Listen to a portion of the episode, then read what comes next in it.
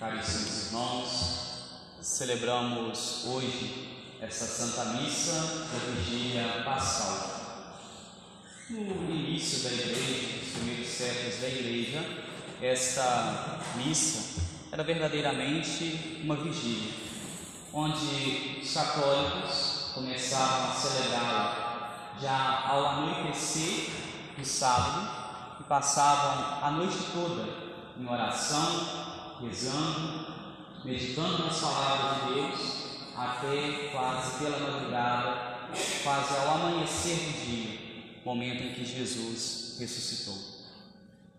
Por isso, tantas leituras que nós ouvimos, tantos salmos, contando, relatando a história do povo de Deus, a história dos primeiros cristãos, nós poderíamos dizer assim, do Antigo Testamento. Começamos desde o ato da criação, mostrando a misericórdia de Deus para com o povo desde o início até chegar ao fim em Jesus Cristo. Ele que foi enviado por Deus, enviado pelo Pai a este mundo.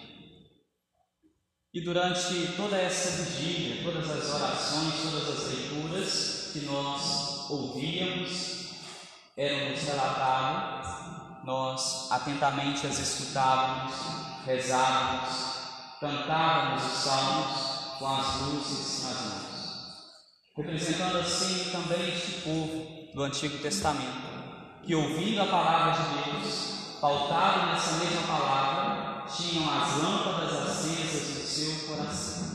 E as lâmpadas acesas do seu coração eram as lâmpadas da fé. Esse povo de fé do Antigo Testamento mantiveram essa mesma fé em Deus e Deus, na plenitude dos tempos, enviou seu Filho. Enviou seu Filho Jesus ao mundo para morrer pela nossa salvação. Nós podemos dizer que agora, depois de concluído todo esse período quaresmal, todo, todo este percurso que nós fizemos, agora nos foi dado o remédio contra todo o pecado a entrega de Cristo na cruz, a morte de Cristo na cruz. Ele nos ofereceu o remédio para a expiação dos nossos pecados.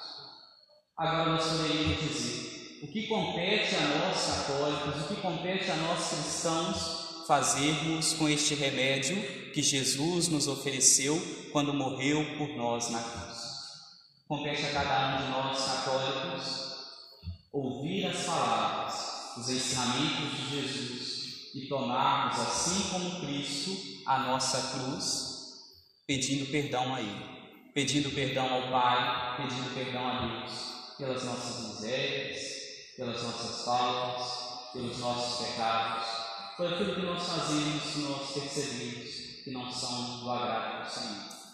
E eu digo tomando a nossa cruz cotidiana, porque a nossa cruz nós poderíamos dizer que também é um meio de santificação, também é um meio de nos aproximarmos mais de Deus. Se Jesus, ele sendo Deus, assumiu a sua cruz e depois de assumir a sua cruz, ressuscitou, ficou por fim livre dela, e agora contemplamos o dia em que ele sobe aos céus, está ressuscitado, sem mais, sem mais carregar este peso da cruz este fardo da cruz. Carrega apenas as marcas daquela mesma cruz, apenas as marcas dos pregos em suas mãos, apenas as marcas das chagas, nós poderíamos dizer que com aquela cruz que eu, você carregamos. Carregamos a cruz às vezes dentro de nossas casas, dentro de nossas famílias, às vezes aquele pedido, aquela dificuldade, que nós sempre que vamos ao encontro de Deus, pedimos a Ele que nos ajude, que nos auxilie.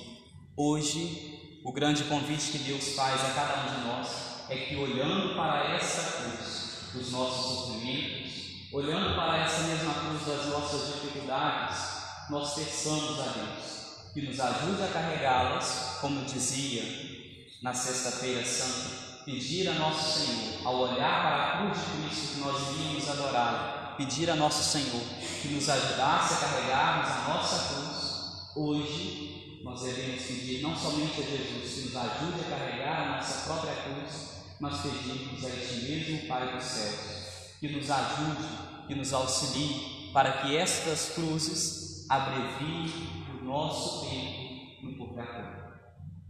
A igreja que acredita, e essa é a nossa fé, a fé da Santa Igreja Católica, todos nós, logo que morremos, dificilmente entramos diretamente para o reino dos céus, a não ser que seja um mártir, eu esteja doando a minha vida por Deus, doando a minha vida por Cristo. Aí sim eu iria diretamente para o céu. Caso contrário, todos nós não estaríamos isentos passaríamos o tempo no purgatório. E por que, que o Padre está falando isso, passar o tempo purgatório? Basta nós olharmos para nosso Senhor Jesus Cristo. Olhemos para o Deus, olhamos para Jesus. Claro, Ele é Deus, mas Ele também é humano.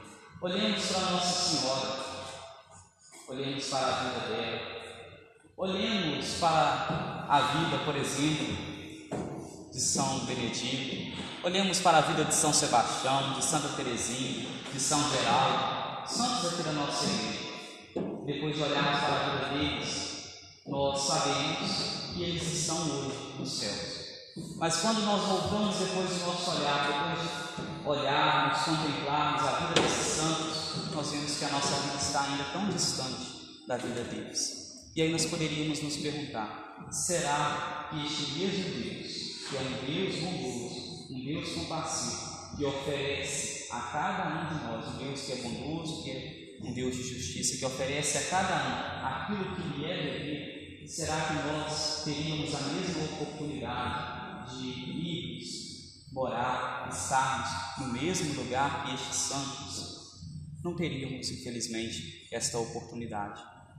Por isso, passamos um tempo no purgatório. O que é purgatório? É purificação. E da palavra grega, purgos, purificar-se. Nós vamos neste tempo de purgatório, depois da nossa morte, nos purificando. E depois de purificados, nós conseguimos finalmente ver a face de Deus, estarmos juntamente de nosso Senhor Jesus Cristo no reino dos céus, juntamente dos santos, juntamente da Virgem Maria. E a igreja nos ensina que com a cruz, aquela cruz que você carrega na sua vida, aquela dificuldade, aquilo pode, já aqui na terra, vir abreviando este tempo seu de purgatório. Não é à toa que cada um de nós temos as nossas cruzes. As nossas cruzes, as nossas dificuldades, são, nós poderíamos dizer, uma escada, um trampolim que nos faz sair da terra para o céu. Nós poderíamos dizer que a nossa cruz é uma estrada na qual nós passamos para abreviar este tempo no purgatório. Por isso é importante que nas nossas orações, quando nós pedimos a Deus que nos ajude a enfrentar uma ou outra dificuldade, pedimos também a Deus em oração que Ele nos ajude a olharmos para esta cruz, a vivermos essas cruzes, nós não sabemos por quanto tempo iremos carregá-la, pedir a esse mesmo Deus que essa cruz seja para nós um motivo de nos aproximarmos mais dele e principalmente de abreviar este nosso tempo no purgatório, este nosso tempo, para que assim nós consigamos mais rapidamente chegar ao encontro do Cristo que hoje ressuscitou. Que hoje, quando as mulheres vão até o sepulcro, prontas para poder ungir o corpo de nosso Senhor Jesus Cristo, dar os devidos cuidados ao corpo dele, uma vez que já se aproximava o sábado, final da sexta-feira, por volta das seis horas, já se aproximava já um dia de preceito para os, para os judeus, um dia de guardar, de se preservar, e eles precisavam festejar a Páscoa e não poderiam estar impuros, e estar impuro poderiam estar se tocassem no corpo de alguém, morto de alguém já falecido. Por isso eles sepultam o corpo de Jesus às pressas, antes de virar o dia, e por isso não se tem como ter os devidos cuidados a este mesmo corpo. Agora, já pela manhã, passado o dia de preceito deles, essas mulheres vão correndo até o sepulcro. Chegam lá, não encontram mais Nosso Senhor Jesus. Encontram ali os anjos. Os anjos se conversam com elas, os anjos se falam a elas que ressuscitou.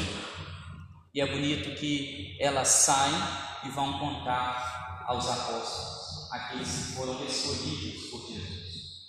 O Evangelho nos fala que elas foram contar aos onze. Aqui já não se tinha mais dúvidas, porque ele preferiu não tomar a cruz que Cristo havia dado a ele, mas ele quis pegar, seguir o seu caminho. Não quis seguir o caminho de Cristo, mas quis seguir o seu próprio caminho, o seu próprio destino. Por isso elas vão imediatamente contar aos onze, aos onze apóstolos. Eles ouvem e saem também correndo imediatamente para poder ver o que havia acontecido. E o Evangelho nos fala ainda que o apóstolo que saiu correndo e foi imediatamente ver o que havia acontecido é São Pedro. São Pedro, que é o primeiro papa da igreja. Ele vai, contempla aquilo que ele vê e depois ele vai dar testemunho como porta-voz de cada um de nós que somos católicos. Nós vemos agora, ao olharmos para este Evangelho, o papel fundamental dos apóstolos, papel fundamental de São Pedro, o primeiro Papa da Igreja, deste pontífice, mas nós vemos também o papel das mulheres deste Evangelho, das mulheres na vida de Jesus. Talvez muitos hoje em dia começam a se perguntar, começam a dizer: ah, as mulheres poderiam receber isso na igreja, ministério disso, ministério daquilo. Na igreja nós temos os papéis que se competem às mulheres, que se competem aos homens, que se competem aos consagrados, às consagradas mais importante do que receber ou não receber um ministério ou outro é eu abraçar aquilo, a vocação a qual Deus me pede, a vocação a qual Deus me chama. E qual é a vocação que Deus me pede? Qual é a vocação que Deus me chama? A vocação que Deus tem em comum para com cada um de nós é a vocação à santidade. Seja a pessoa consagrada ou não, ela é chamada à santidade. É chamada a santidade a viver a sua santidade dentro de matrimônio. É chamada a viver a santidade dentro de uma vida celibatária. É chamada a viver a santidade dentro de uma vida consagrada a Deus. Nós poderíamos pensar em tantas formas de se santificar dentro do nosso estado de vida. Mas nós podemos nos santificar dentro dos nossos estados de vida, mas podemos também nos santificar entregando configurando a nossa cruz a cruz de Cristo. A última leitura que nós ouvimos hoje é uma leitura retirada do Novo Testamento. São Paulo falando a respeito da cruz. Não é à toa que São Paulo fala hoje para nós a respeito da cruz. Ele nos fala a respeito da cruz para que nós, sem medo, sem hesitar, abracemos essa mesma cruz nós e caminhemos ao encontro do Cristo, ao Cristo que abraçou a sua cruz e que hoje se encontra na glória do Pai, ressuscitado, com as marcas sim da sua cruz, mas não as carregando mais como um peso, mas como um sinal de vitória em suas santas chagas.